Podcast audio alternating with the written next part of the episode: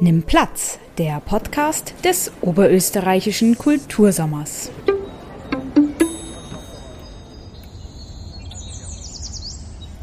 Herzlich willkommen zu einer weiteren Podcast-Folge des oberösterreichischen Kultursommers. Heute geht es ganz allein um die Oper Moro per Amore, Leben und Sterben für die Liebe.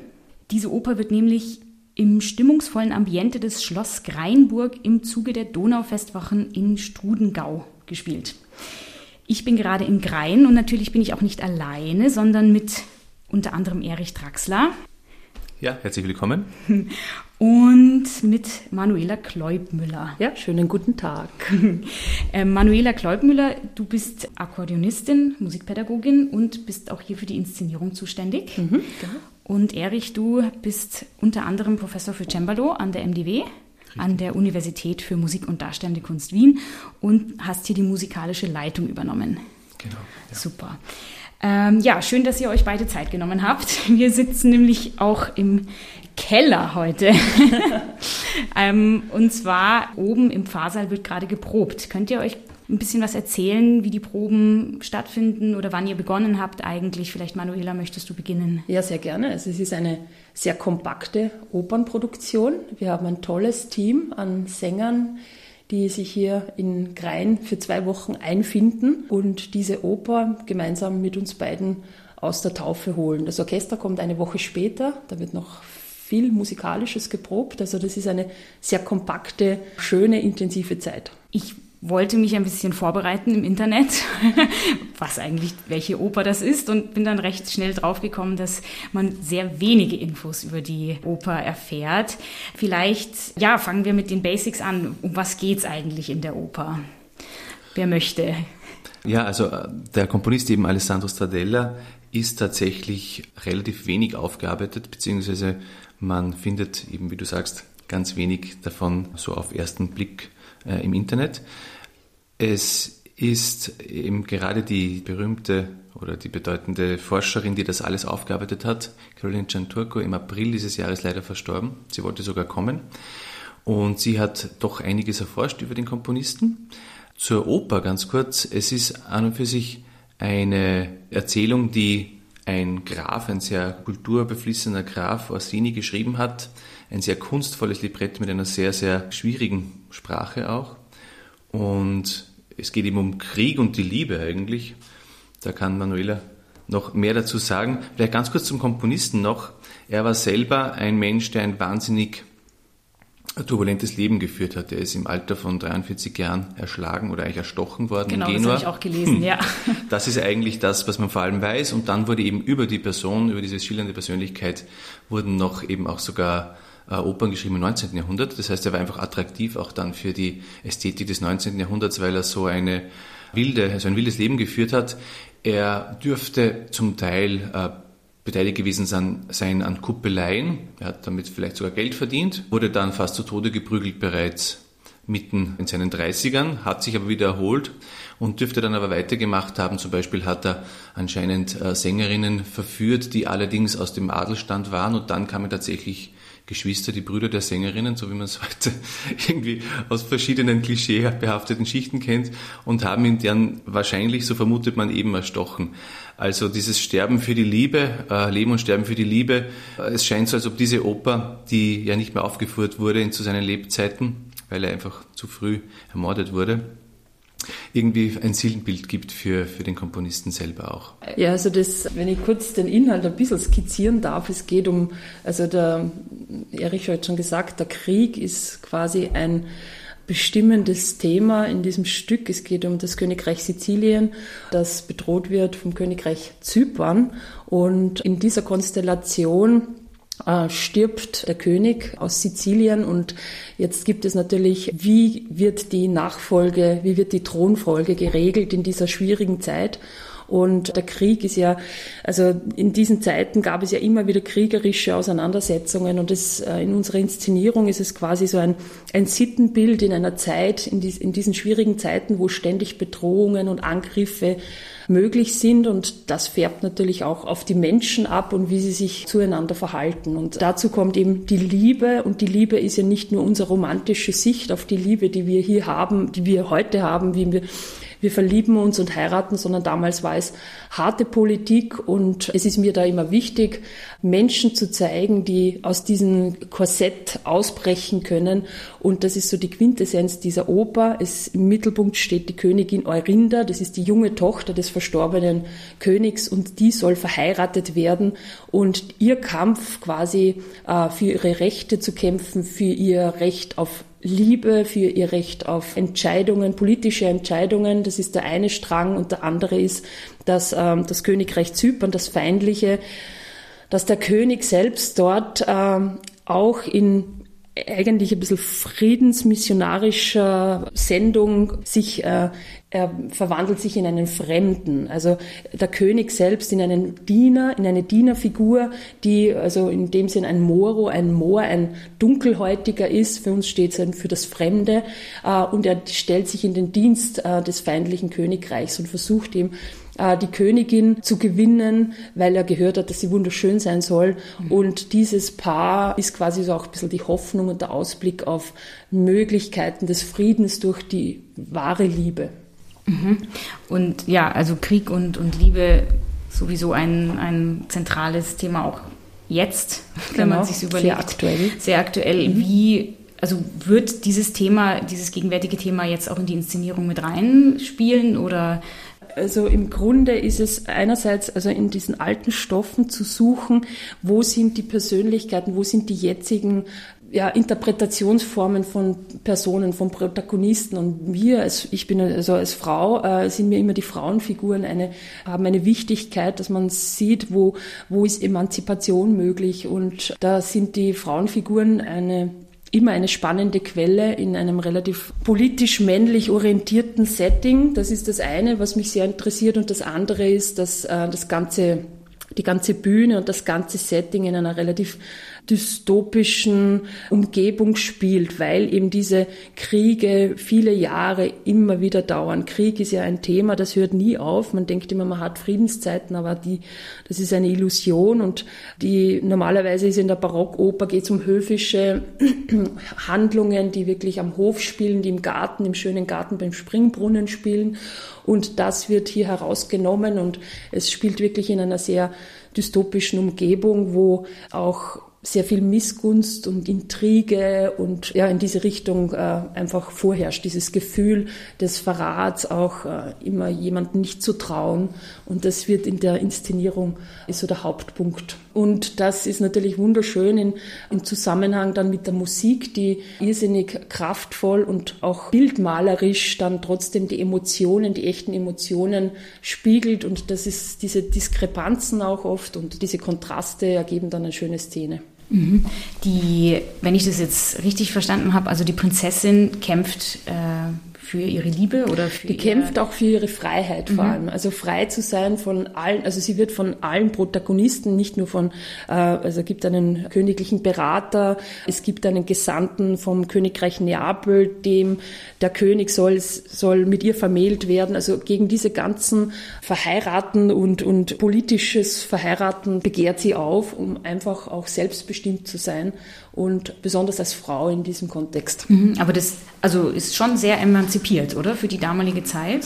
Äh, ich denke so ja. Es ist natürlich die, in der Rezeption muss man es natürlich wieder relativieren. Also ich bin jetzt nicht so in Rezeptionsgeschichte wie das wie in der Zeit, wo es geschrieben wurde, sind natürlich die die gesellschaftlichen Schichten anders als wie, wie wir sie heute empfinden. Besonders auch diese Verwandlung des Königs in einen Diener. Die die Königin verliebt sich auch in diesen Diener, in diesen Schwarzen, in diesen Fremden. Und das ist eigentlich das, das Skandalöseste in dem ganzen Stück, der ja dann wieder König ist. Und das ist ja, also es geht sich ja dann gut aus, aber also die muss man natürlich immer im Kontext der Zeit sehen. Und das Publikum sitzt äh, und sieht das Stück und hat natürlich den eigenen Kontext präsent und nicht den historischen. Und, das, und daher ist es auch immer äh, in der Interpretation zeitgemäß zu sein, hängt auch immer davon ab, den Leuten das zu zeigen, was sie auch selber irgendwie nachvollziehen können die Musik vielleicht noch ein bisschen zum Komponisten. Wie mhm. kann man den einordnen musikgeschichtlich? Also kann man den irgendwie vergleichen mit einem anderen Komponisten, der vielleicht bekannter ist? Ähm, von der Zeit her ja, würde sagen Alessandro Scarlatti oder Bernardo Pasquini. Das sind jetzt auch nicht quasi sehr, sehr bekannte Komponisten, aber doch mehr schon im, im Konzertleben etabliert. Und stilistisch ist es eben eine sehr spannende Zeit. Diese Oper ist auf jeden Fall noch ein Theaterstück wo quasi der Text einfach in Musik umgemünzt wird, also wo das, das Wort für Wort einfach, wie wenn man eine Ballade rezitiert und dann eben in, auf Tönen landet. Was aber das Neue ist, ist, dass viele Elemente hinzukommen bei Stradella, die wir eigentlich sehr gut kennen, weil sie dann bei Händel, Hasse, bei diesen Barockopern, die wir ganz oft hören, selbstverständlich sind. Und diese äh, Kombination macht ihn meines Erachtens wahnsinnig reizvoll, weil wir haben Elemente, die wir vielleicht von Monteverdi kennen und dann von, den, von der Folgegeneration, aber wir haben extrem neue Elemente für die damalige Zeit, die wir dann aber ganz selbstverständlich äh, eben bei der barocken Oper erleben, aber ziemlich gerafft. Das heißt, diese Da Capo-Ari äh, gibt es kaum. Also dieses lange Kontemplieren, dass man jetzt einfach mal sieben, acht Minuten Zeit hat, als Zuhörer in einem, sozusagen in einer Stimmung zu bleiben und dann wird etwas Langes gesungen, das kommt nicht vor. Es gibt Momente, die sind da, wo, wo schon ein Effekt ausgedehnt wird, vielleicht zwei, drei Minuten, aber es ist wirklich so ganz à la Dante Jolesch. Sobald man angekommen ist und sich ausgebreitet hat, auch als Zuhörer und genießt, wird der Genuss dann schon wieder abserviert. Also eigentlich wie bei einem guten Diner. Man isst immer gerade so viel, dass man nicht ganz satt wird von der eine, vom einen Gang und dann kommt die nächste Köstlichkeit. So erlebe ich diese Oper, also sehr stringent. Von der Art her, wie es Tradella vielleicht war als, als Typus, hat mich eine Briefstelle eigentlich an Mozart erinnert, wo er eben vom Grafen den Auftrag bekommen hat, diese Oper zu schreiben, dann wahnsinnig viel später erst das die Musik dazu schreibt. Man muss auch das so sehen, der Graf hat ein Libretto geschrieben, also ein Theaterstück, und für ihn war die Musik zu diesem Theaterstück sowas wie ja, die Vergoldung von einem schönen Möbel. Also eigentlich so noch das, was man braucht, damit das jetzt wirklich was wert ist. Und war sehr stolz auf sein Theaterstück und hat auch nicht umsonst Stradella ausgewählt. Er hat gewusst, das wird eine schöne sozusagen Vergoldung seines Werkes da. Stadella hat sich Zeit gelassen, hat dann immer geschrieben und hat dann im Brief geschrieben, äh, Sie haben mir geschrieben, dass Sie es nicht so eilig haben, darum habe ich mir auch Zeit gelassen, weil ich so viele andere wichtige Sachen zu tun hatte. Das erinnert ein bisschen an Mozart, diese freche mhm. Art, auch gegenüber doch einem Grafen, der ziemlich von hohem Stand war. Und er schreibt dann aber auch, andererseits wollte ich es aber auch recht gut machen, weil der Text ja so gut ist und darum darf man da jetzt auch nicht einfach irgendwas Schlampiges hinschreiben. Ich, ich übersetze jetzt nur so sinngemäß. Und das war, ist ganz witzig. So auf der einen Seite, Sie müssen warten, bis Sie das bekommen, weil ich habe was anderes zu tun. Auf der anderen Seite, ja, aber es ist so gut, dass ich mir die Zeit nehme. Also unglaublich selbstbewusst und unglaublich auch sich seiner Talente gewahr. Und ich glaube, das war ja eine sehr spannende, schillernde und sicher auch schwierige Persönlichkeit, Alessandro Stradella. Und die Musik, finde ich, hat wirklich eine hohe Genialität. Äh, und ich hoffe, wir können das möglichst gut herauslocken und auch, auch dem Publikum äh, wirklich weiter transportieren bei dieser Aufführung. Mhm. Das könnte vielleicht erklären, warum er so Probleme hatte, eben, dass er so ein Selbstbewusstsein hatte und sich da nicht so, nicht so viel Respekt vielleicht vor höher, höherstehenden, ja, wie auch immer, Adeligen also es wird ja die österreichische Erstaufführung ähm, bei den Donaufestwochen stattfinden. Was ist da der Reiz? Also wurde das auch deswegen ähm, ausgewählt, weil es einfach ja noch nie in Österreich oder sehr wenig gespielt wurde? Es wurde, ähm, es wurde schon eine CD-Produktion davon gemacht, allerdings schon vor 30 Jahren. Und es wurde auch jetzt im, kürzlich einmal konzertant in Italien, in Norditalien sogar aufgeführt und glaube ich auch in Deutschland. Aber es ist ganz, ganz abseits vom, vom ich sage jetzt mal Mainstream-Repertoire. Und es ist ein Stil, den ich unglaublich spannend finde, weil da so viele zutiefst barocke Elemente drin sind. Weil Barock ist eigentlich in, in dieser Urauffassung nicht Händel, Bach, Vivaldi, das ist eigentlich Spätbarock und das, das sind lauter Komponistenpersönlichkeiten, die ihren eigenen Personalstil kreiert haben. Aber so dieses wirklich äh, Barocke im Sinne von das Kantige, dieses, den Affekt ganz pur darzustellen, eben dieses pure Barocktheater, wo, wo dann auch äh, diese Kontraste aufeinander folgen, dieses unmittelbare Umgehen mit dem Wort in Bezug auf das Gefühl, das finde ich ist da so einfach wirklich in Reinkultur vorhanden und auf der anderen Seite auch die äh, andere Seite der Zugriff, wo der Komponist wirklich aus einer riesigen Palette aus Möglichkeiten schöpft, sowohl was die Tonsprache betrifft, auch was den Stil betrifft, auch die Besetzung, also Stücke, wo dann auch wir sehr unterschiedlich besetzen äh, werden, ob eine Gambe spielt, ob ein Cello spielt, das damals ziemlich modern war, ob noch so ein Basso di Viola spielt, also auch ein, ein anderes Bassinstrument. Das sind ganz viele Farben, die subtil sind, aber die dann doch äh, eine Wirkung zeigen. Und nicht zuletzt auch, dass man von Monteverdi bis Händel, sage ich jetzt ganz plump, Typen hat, die einfach äh, aufeinander folgen, je nachdem, was gerade gebraucht wird. Also eine, eine, eine Person hat eine moderne Idee und kriegt eine moderne Musik dazu. Eine Person sehnt sich zurück nach alten Zeiten oder ruft die Götter an und kriegt dann so etwas Archaisches, Göttliches oder auch etwas sehr fast in die kirchenmusikalische Anklänge gehende. Und, und dieses Spiel mit diesen Elementen man muss es übersetzen und, mhm. und, und das verstehen. Das ist eine, eine Herausforderung musikalisch, dass man diese Stile wirklich so freilegt und dann möglichst wirken lässt in, in, ihrer, in ihrer Art. Und dann ist es unglaublich spannend, weil es so bunt ist und so vielgestaltig.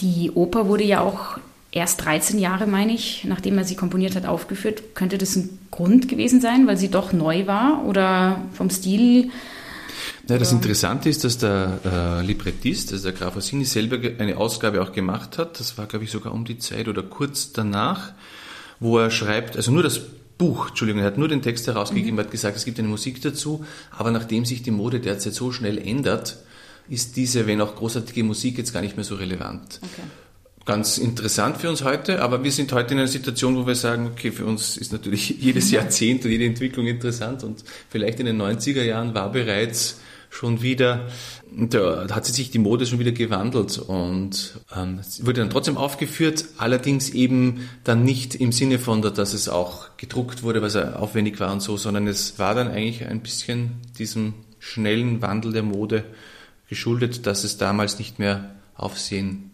erregen konnte, die musikalische Umsetzung des Werkes.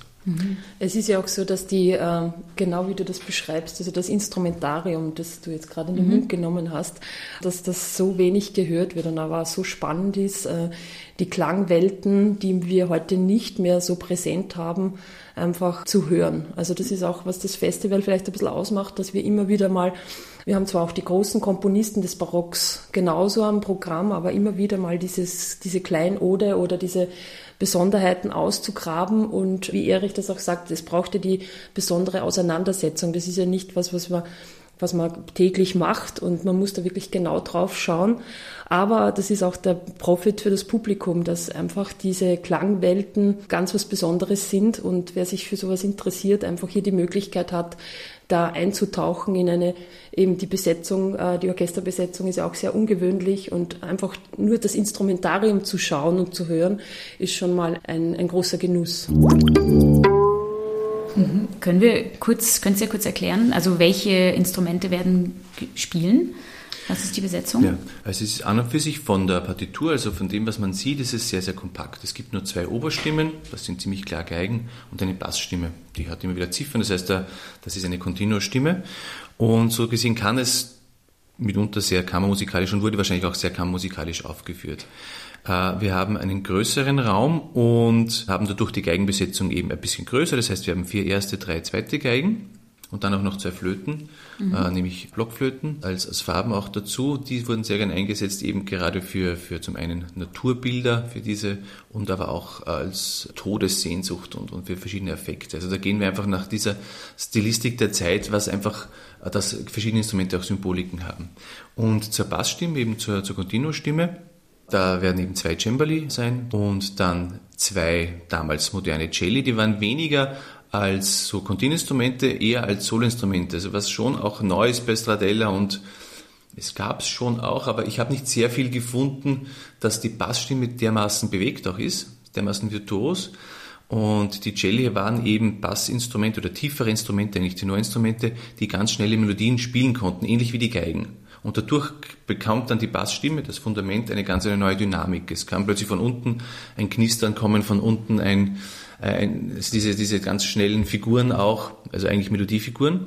Und da haben wir eben zwei Celli, die das speziell machen werden, aber auch ein altmodischeres, in der Zeit natürlich übliches Basso di Viola. Das ist einfach wie ein so ein ist ähnlich, würde man sagen, im Cello ein bisschen größer, hat ein bisschen mehr Resonanz, ein bisschen schwerfälliger, wenn man möchte, aber das ist gar nicht negativ gemeint, aber einfach ein bisschen profunder. Dann auch noch ein, ein Oktav tieferes wie ein Kontrabass, mhm. Violone. Und dann werden noch drei Lauten dabei sein. Das wird nach Vorbild auch sein, wie es in Salzburg und auch am Wiener Hof war, ebenso äh. Das heißt, die mhm. teilen sich ihre Aufgaben und bringen da sehr, sehr viele Farben auch hinein. Also tiefere Lauten, höhere Lauten, die auch für ganz spezielles Stile dann eingesetzt werden. Und somit, also diese Entscheidung, wie das besetzt ist, ist bis zu einem gewissen Grad willkürlich, aber eben in Bezug auf stilistische Querverbindungen, die man eben in dieser Zeit finden kann und wird eben dadurch sehr, sehr, sehr, sehr bunt. Also eine Buntheit, die jetzt nicht direkt ablesbar ist, aber die eben in der Reflexion und in der Übersetzung auch dieser Stile dann her, hervorgeht. Also es braucht halt auch da dieses genaue Hinschauen und ich würde auch sagen, es bleiben viele Fragen offen. Also man kann viele Sachen dann auch interpretieren. Und ich musste da jetzt einfach einmal Entscheidungen treffen. Mhm. Und ich hoffe, dass wir da eine schöne, bunte und stimmige Version hören werden. Ja, spannend, spannend. Also gerade mit den, mit den Gamben, das ist ja nicht. Gambe habe ich vergessen, genau. Eine Gambe ist auch dabei. Das haben Sie ja, vorher, genau, hast du vorhin gesagt. gesagt. Genau, genau, ja. Ja, ja, oder auch die Lauten. Also genau. das ist ja doch eher... Gambe, Basso di Viola. Ja, ja. Genau. Ähm, kommen wir vielleicht ein bisschen zur Inszenierung. Wir haben ja, also ich durfte ein bisschen zuhören bei den Proben. Da können wir auch kurz reinhören mal.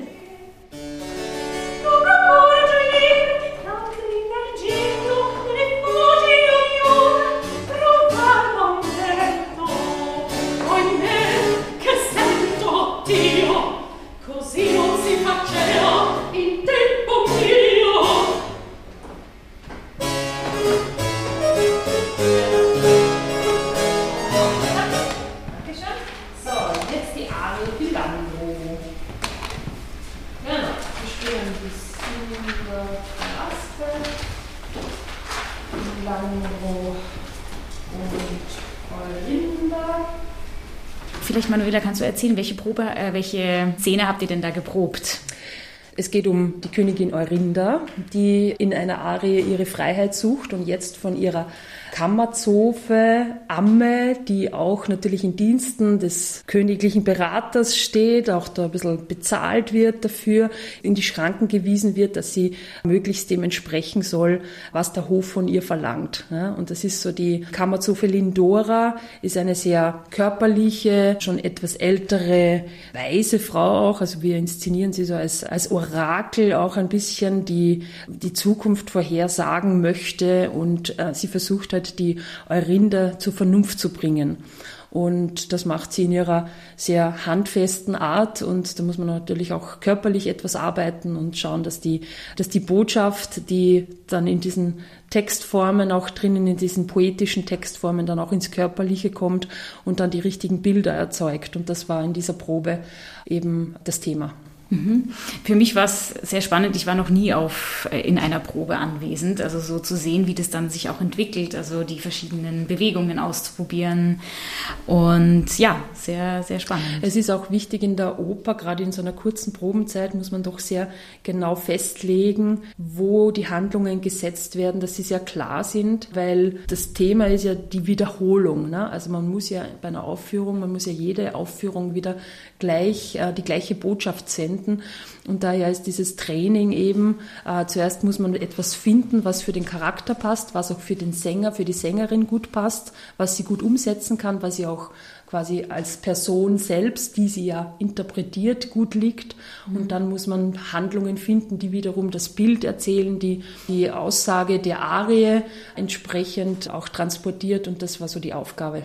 Mhm. Also steckt ganz schön viel dahinter. Also ähm, und, und sehr spannend fand ich auch die Szene mit dem mit dem Schwert. Da war ich auch dabei, aber da sagen wir vielleicht jetzt nichts. Das können dann die, die Zuhörenden dann selber schauen, ähm, wenn sie dann kommen. Es ist auch immer, wie man mit Objekten umgeht. Ne? Was ja. bedeuten die Objekte? Ein, dieses Schwert oder Messer, das wir da haben, ist ja ist ja nicht nur ein Messer, sondern das ist ein Statussymbol, das ist ein Symbol der Macht, das ist ein Symbol der Brutalität mhm. und das muss genau ausgelotet werden, was es in der Hinsicht haben kann, zu einer wunderschönen Arie, nämlich der, der, das, wo man, wo es um die Liebe auch geht. Also es ist, geht in dem ganzen Stück immer wieder um Arien der Liebe, wo alle Protagonisten diese Liebe suchen und trotzdem muss die Figur ja der Figur entsprechend das präsentiert werden. Und die Musik ist aber wunderschön wunderschön dazu und das ist immer ein sehr spannender Akt. Mhm. Ja. Wobei diese Ambivalenz ist etwas, was man eben ganz deutlich auch gerade in dieser Stilistik findet oder eben in, dieser Oper, wenn man zum Beispiel denkt an das Ende von, von Popea, wo das wunderbarste Duett, Duett der, der, der, der Musikgeschichte fast stattfindet äh, und eigentlich der König gerade alle umgebracht hat und, und quasi hochgeputscht hat. Und in dem Fall ist es eben eine wunderschöne Arie, eines äh, ziemlich schleimigen Typen. Aber wenn für ihn die Welt in Ordnung ist, dann darf die Musik auch wunderschön sein. Also mhm. da ist es im Barock vielleicht oder in dieser Stilistik vielleicht anders als nach der Aufklärung. Also es ist einfach, wenn es für den Person passt, dann darf der Affekt in allen seinen Facetten einfach schön und ausgeglichen sein. Mhm. Ja, das ist für uns heute oft befremdlich, aber auch das ist Barock. Ja, ja, also dass, dass man, dass in, also eine kleine Welt in einer größeren Welt dann einfach schön ist, obwohl eigentlich jeder weiß, dass genau. es. Also das absolut primitiv. Schöne, das absolut Gute gibt es da eigentlich nicht, ja. sondern der Affekt ist schön, weil es ein Mensch empfindet. Mhm. Und dass mhm. der Mensch niedrige Beweggründe hat oder auch schon ganz furchtbare Taten begangen hat, stört dann quasi nicht die Musik. Also in der Musik muss dann nicht verpackt sein, dass der eigentlich ein Mörder ist oder was auch immer.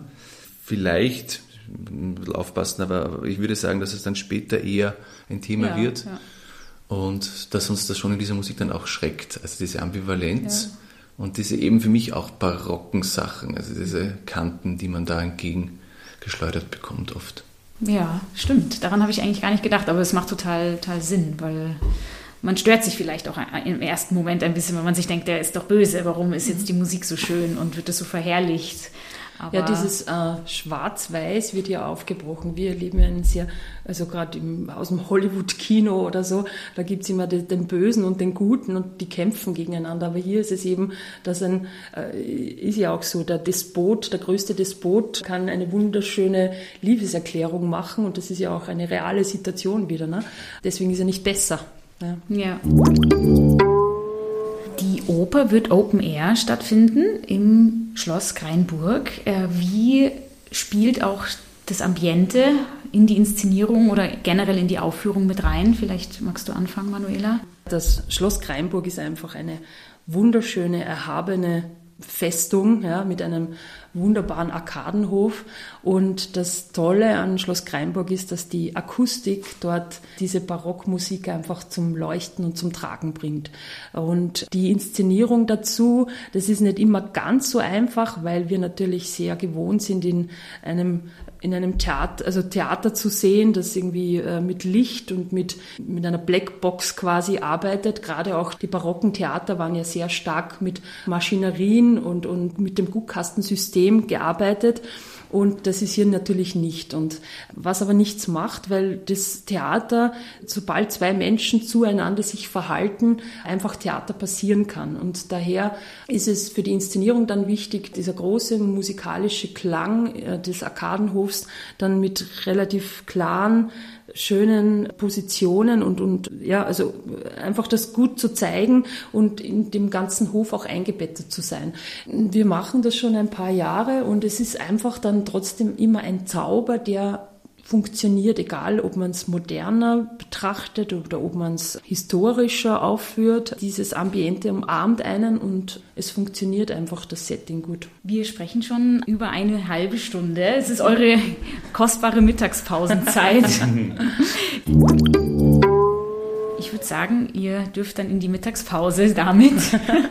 Also vielen Dank für eure Zeit, äh, dass ihr ein bisschen über die Oper gesprochen habt. Und natürlich äh, wird die Oper auch zur Aufführung gebracht. Und zwar am 6. August ist die Erstaufführung. Und dann läuft die Oper noch im Schloss Greinburg am 7., 12., 13. und 14. August.